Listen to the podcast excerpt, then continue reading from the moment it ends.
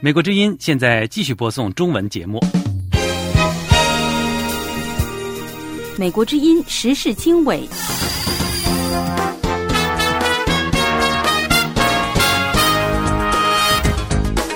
各位听众朋友，大家好，欢迎收听美国之音的时事经纬节目，我是宇宙，从美国首都华盛顿向您播音。俄罗斯导弹夜袭奥萨德，美国对乌克兰反攻有信心。教育资源不公，矛盾激化。西安学生家长大规模抗争。在这地区的人分配的不公平，是他的体制问题。秦刚被下架厄运，要害恐是情报博弈。呃，我也不是很相信他被美国收买。中共为什么在经济发展中更加焦虑？现在的话，或者最近的未来的话，我看不出中共垮台或者是。从上而下改革的可能性。美国之音时事经纬，更多新闻内容，欢迎收听。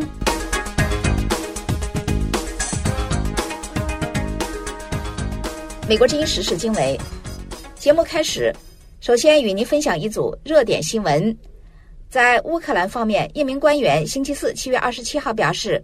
俄罗斯军队对乌克兰南部的奥萨德地区进行了夜间导弹袭击，造成至少一人死亡。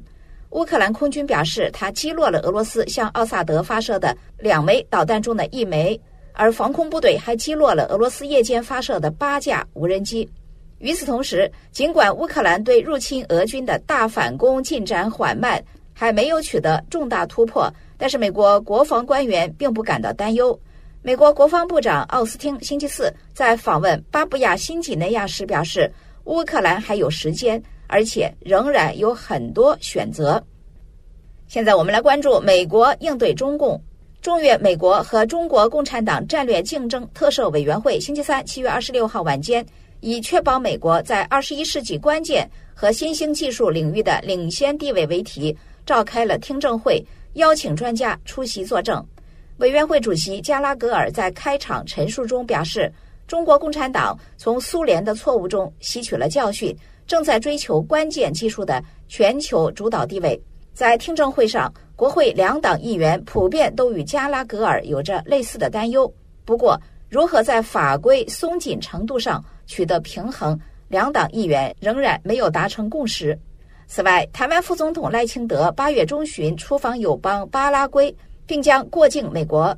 六名国会众议员联名呼吁美国副总统哈里斯在赖清德过境期间安排会面，明确向北京表达干预美国外交政策的行为是不受欢迎的。现在我们来看台湾军演。台湾年度规模最大的汉光三十九号实兵操演，星期三七月二十六号在台湾最大、最繁忙的桃园国际机场拉开了帷幕。进行反空降机降演习。由于这是汉光军演首次在民用机场操演部分反入侵科目，因此受到各方的高度关注。机场的航空警察、消防以及航空特勤单位也协同参与了演习。此外，被中共指控为台谍的台湾商人李梦居，目前已经顺利离开中国，前往东京。他二零一九年在中国遭判刑一年十个月。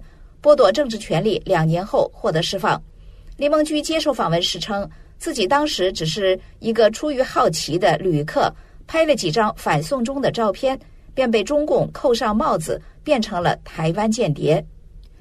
最后，美联储升息后可能还会继续加息，美联储星期三加息百分之零点二五，表示依然居高的通胀。是美联储政策利率目前升至二零零七年以来最高点的理由。这是美联储过去十二次会议中的第十一次升息，让隔夜基准利率升至百分之五点二五到百分之五点五零区间。这个水平上次出现是在二零零七年房贷市场崩溃之前。另一方面，美国总统乔拜登之子亨特拜登此前就税务指控与司法部达成了认罪协议。不过，星期三七月二十六号，在一名联邦法官质疑他的律师与检察官达成的这份协议结构，并予以拒绝之后，亨特·拜登随后改变态度，并提出了无罪抗辩。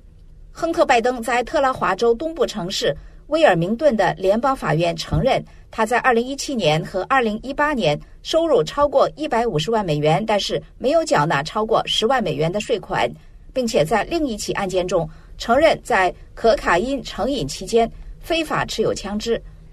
好，听众朋友，以上是今天的热点新闻。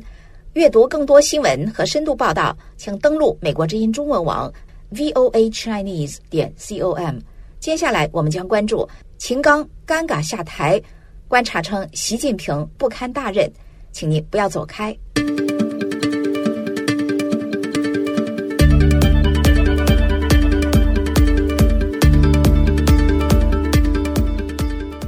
美国之音时事经纬：秦刚被免职后，成为中国最短命的外交部长，而且他下台的原因不详。中国学者都选择晋升不谈，而境外的观察人士认为，中国政坛太不透明。中国国家主席习近平放任有关秦刚的争议延烧一个月才处理，证明他不适合担任国家领导人这个职务。下面请陆阳分享美国之音驻台北特约记者黄丽玲的报道。陆阳，好的，宇宙。针对秦刚的尴尬落马，人们看到的是多数中国网民。仍维持一贯制式的爱国情操，没有任何恶评，只有对中国共产党的坚决拥护。美国之音联络到三位中国学界人士，试图了解他们对此事件的看法，但是三人都拒绝受访。其中一位表示不方便，他秦刚为啥下没有官宣，所以不好自己来说。另一位则说，秦刚的事儿对于老百姓来说完全是黑箱操作，我们什么也不知道，能够说什么呢？不想跟着瞎猜。虽然中国境内一片晋升寒蝉，但是海外娱乐圈对于秦刚事件的发展议论纷纷。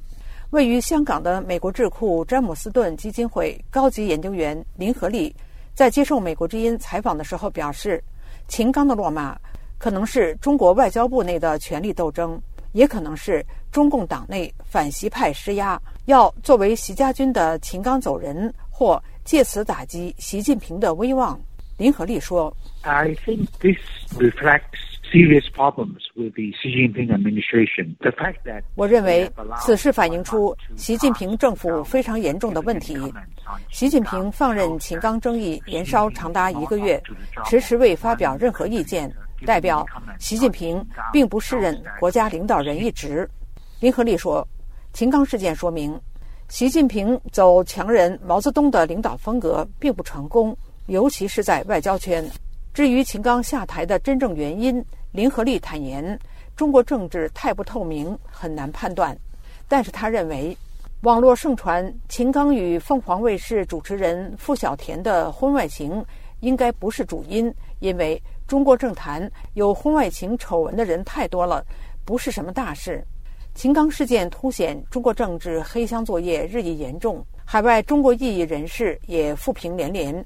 位于澳大利亚墨尔本的中国民主运动联盟监事长高健在接受美国之音采访的时候说：“习近平虽然大权在握，定于一尊，但是。”这是党内斗争，是外交部和习近平派别里面内部争斗、挺杂的结果，跟亲美、反美、亲俄、反俄以及绯闻毫无关系。因为秦刚资历比较浅，他三级跳引起了党内很多人的不满，互相挺砸，利用他个人是政治上的一些毛病，然后呢搞他。他们内部之间的争斗跟外部毫无关系。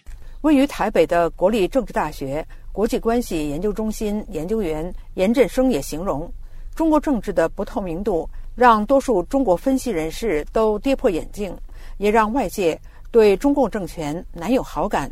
他研判，中共可能完全不会公布秦刚下台的真正原因。有分析人士说，虽然秦刚的诸多发言也很强硬，但他上任之后。换下最具“战狼外交”代表性的赵立坚，一度引发外界联想，中国“战狼外交”走向可能出现松动。不过，如今随着秦刚下台，有“老战狼”之称的王毅再回国，中国的“战狼外交”可能会是常态。宇宙，谢谢陆阳分享美国之音驻台北特约记者黄丽玲的报道。秦刚尴尬下台，观察称习近平不堪大任。接下来，我们继续关注围绕秦刚的风暴。秦刚遭遇被下架的厄运，其要害恐怕是情报战。我们马上回来。美国之音时事经纬，截至七月二十六号星期三，中国外交部网站上所有提及秦刚的文字都已经被删除。不过，在国务院的网站上，他仍然被列为国务委员。有分析称，这表明秦刚的政治前途并非已经完全堵死，而且口齿伶俐、言辞尖刻的中国外交部长秦刚，在某种程度上是中国的民族主义和习近平的化身。秦刚曾经警告说，北京和华盛顿将走向冲突和对抗，其利害关系可能会影响人类的未来。与此同时，习近平没有对秦刚的境况发表任何言论，习近平的高级助手们也没有出面讲话。目前还不清楚这是否会对习近平产生任何严重的影响。而习已经通过监禁或者令其退休的方式打击了他的政治对手，并且修改宪法，取消了任期限制，让自己得以终身掌权。伦敦大学东方与非洲研究学院中国研究所所长、长期研究中国领导层动态的曾瑞生说：“习近平并没有失去对局势的控制，但是党内那些暗中反习派一定从习近平的弱点中吸取了教训。”前解放军海军司令部中校姚成曾经最先披露火箭军司令涉嫌向美国出卖情报。他告诉美国之音，秦刚的地位在短时期之内经历冰火两重天的巨变，很可能涉及美中情报博弈。姚成说：“秦刚这个事情对习近平的打击是非常大的，因为他呃在两年多时间里把他连任连升三级，这个。”他这个毫无疑问是习近平呃信得过的人，呃，第二个呢就是呃不管怎么说，呃，王毅还是中国外交方面的老大，他是政治局委，他他秦刚如果他的一些所作所为不不合王毅的这个意图，那么这里面也是呃也会造成这个内斗，啊，这个内斗是存在的啊，但是我还是。呃，偏重于呃，秦刚在政治方面犯了问出出了问题。嗯。呃呃，我们刚才讲这个火箭军的事情发生在美国，空气球的问题发生在美国，都是秦刚嗯在任的时候呃嗯发生发发发生的事情啊。这个火箭军出来事出来以后，秦刚的事出来以后。中央政法委书记陈文清专门开了个会，就是强调隐蔽战线的工作。嗯，那加上美中之间的现在在情报方面，在隐蔽战线上面，现在正公开的在在博弈，所以我还是认为隐蔽战线出了问题。哎，秦刚，呃，不，呃，我也不是很相信他被美国收买，他这么一个官到这个程度，他不可能是。直接被收买，嗯，但是他在这工作上有失误，甚至他也某些方面也涉及了对国家秘密的一些呃泄露。你比如说，当时这个呃赵子阳接受外国记者采访时候，就说了一句话：呃，我们国家的大的政策都是小平同志说了算。那么最后抓抓处理赵子阳的时候，他说呃泄露了中共中共的国国家秘密，上纲上线。呃，我本人也是属于这种情况，就是说，呃，没没有，我没有任何的事情。最后中共说我向呃境外组织非法提供国家秘密，他这个是呃一个一个一个一个借口。但是呢，这里面的事情就是说，刚才那个王博士说，呃，秦刚现在还保留着国务委员，那这个是暂时的，因为秦刚的事情没有调查清楚。嗯。就不能做结论，不能做结论就不能去进行呃刑事的或者是呃智力方面的处分的意见就拿不出来，现在是这么个情况。听众朋友，以上是美国之音时事大家谈节目嘉宾的精彩点评。秦刚下架厄运要害恐怕是情报战，嘉宾观点不代表美国之音。时事大家谈节目每周一到五，每天邀请知名观察人士就最新时政议题进行分析、发表见解。敬请关注 www 点 voachinese 点 com。我们马上回来，接下来关注教育资源不公矛盾激化，西安学生家长大规模抗争，请你不要走开。二零二二年十一月底，中国大陆的很多年轻人走上了街头，和平且勇敢地表达出自己对于新冠防疫政策的想法和主张。白纸运动就这样发生了。集会现场发生了些什么？我是被很多警察那样架着，然后拖到一小巷子里面，就一个人甚至勒着我脖子，勒得巨紧，就没有办法呼吸那种。我说太紧，我无法呼吸，他就打我的头，开始拳打脚踢了。走上街头的年轻人在思考什么？但我频频的回头，我看着还在那里集会的人群，我在想，我们做完了这件事情会导致什么后果吗？我对未来会发生的事情非常担心。被拘捕的年轻人后来经历了些什么？我总能感觉他们在想给我加一个罪名，什么分裂国家、颠覆国家政权这种。他们一直在问你跟境外的关系什么，把我往那边去带。欢迎收听美国之音出品的播客节目《岳阳电话》，我是吴阳。美国之音时事经纬：中国古都西安，成百上千居民在大批警察围堵和威吓中，连续数天走上街头，抗议当局政策允许来自邻近省份河南的所谓回流生参加本地一年一度的初中升学考试，也就是中考。本地学生家长认为，鉴于各地教育资源不均衡，许多河南考生。不公平的占有他们不应该得到的有限教育资源。下面请陆阳分享美国之音记者叶冰的报道。陆阳，好的，宇宙。陕西省西安市近日发生多次中学生家长集体到多个地点和政府部门请愿抗议活动，事态不断延续，造成了严重社会影响。迫于舆论压力，西安市教育局于七月二十四号发布了《西安教育局中考回流生事件处理方案》。这个方案的重点是，原定招生计划将全部用于本市考生，排除之前统计的三千六百零八名回流生。这三千六百零八名回流生将继续按其成绩和志愿录取，不占用原定招生名额。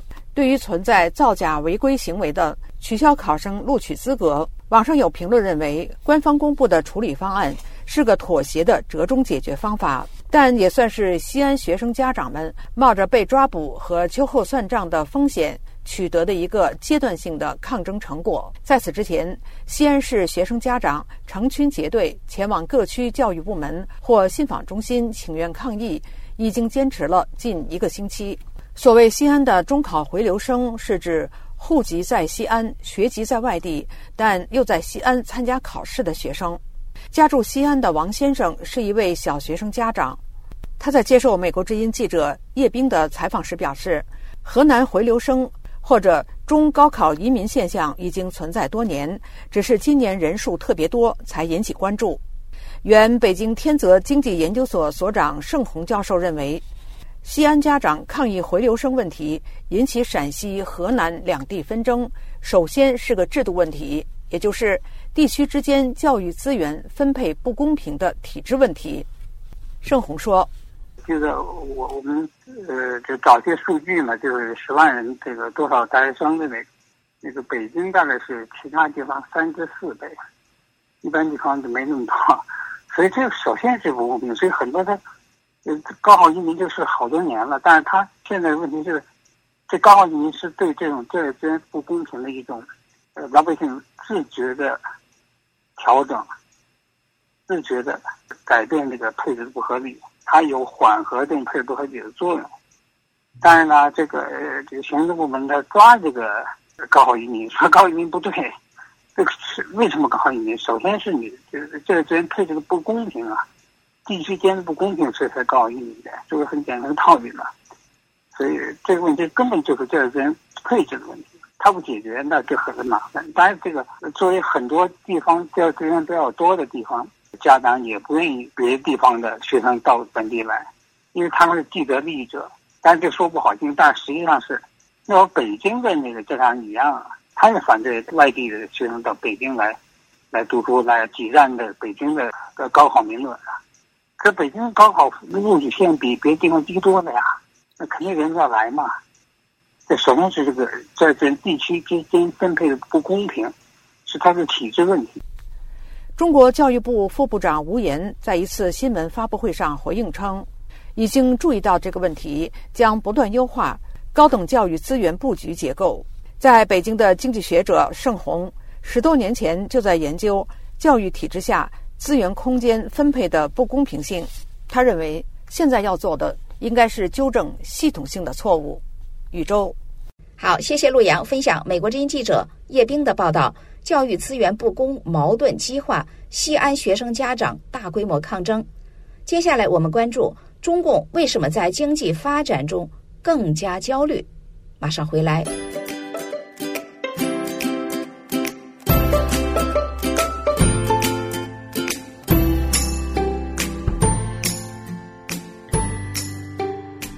美国之音时事经纬：随着中国经济高速发展数十年，北京对内实施的政治高压变本加厉，对外威胁美国和西方的言行毫不掩饰。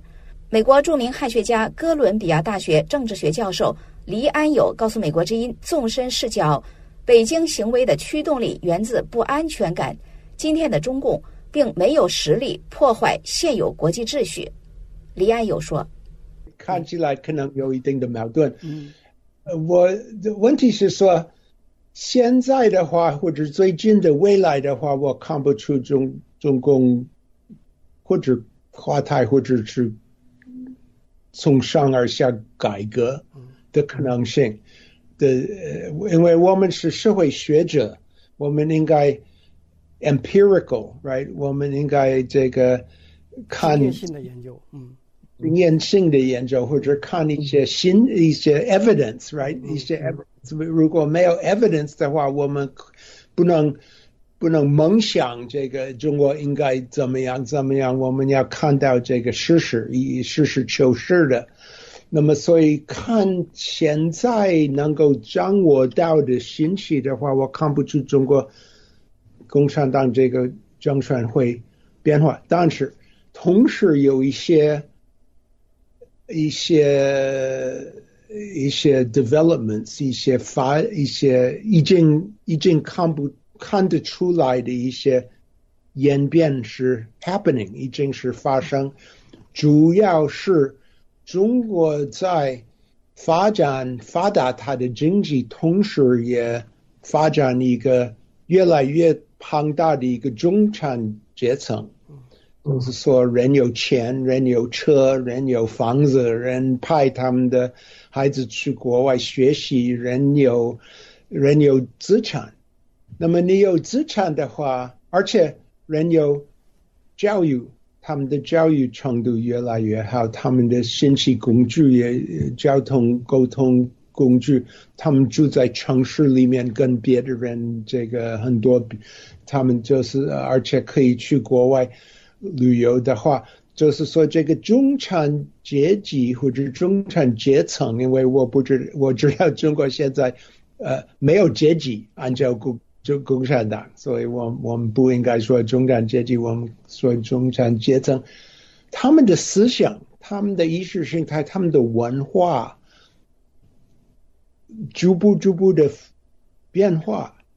他们不是像那种传统农村的愿意听这个呃这个上级的命令而不提出什么问题的这种文化或者思想状态。他们现在是更更要自由，更要有权利维护他们的自己的资产。